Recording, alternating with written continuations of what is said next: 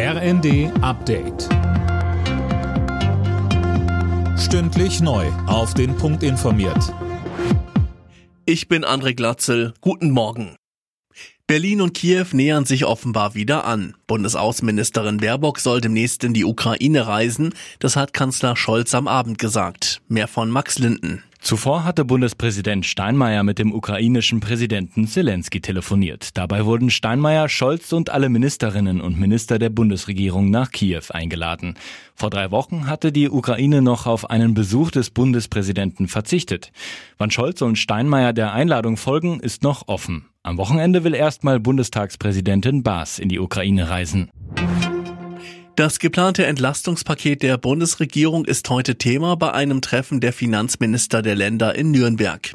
Bayerns Ressortchef für Acker kritisiert vor allem, dass der Bund Maßnahmen und ihre Finanzierung beschließt, ohne vorher die Länder ins Boot zu holen.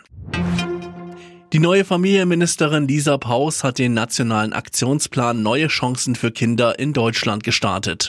Dabei geht es darum, Kindern aus bedürftigen Familien bessere Perspektiven zu bieten. Sönke Röhling. Jedes fünfte Kind in Deutschland ist von Armut bedroht oder betroffen, so Paus. Für ein so reiches Land wie Deutschland eine Schande, mit der man sich nicht abfinden darf, sagt sie. Um gegenzusteuern ist zum Beispiel eine Kindergrundsicherung für Geringverdiener vorgesehen. Außerdem soll es für sie Verbesserungen beim Elterngeld geben. Damit setzt Deutschland eine Empfehlung des Rates der Europäischen Union um. Danach soll jedem Kind in Europa der Zugang zu Erziehung, Betreuung, Bildung, Gesundheit, Ernährung und Wohnraum garantiert werden.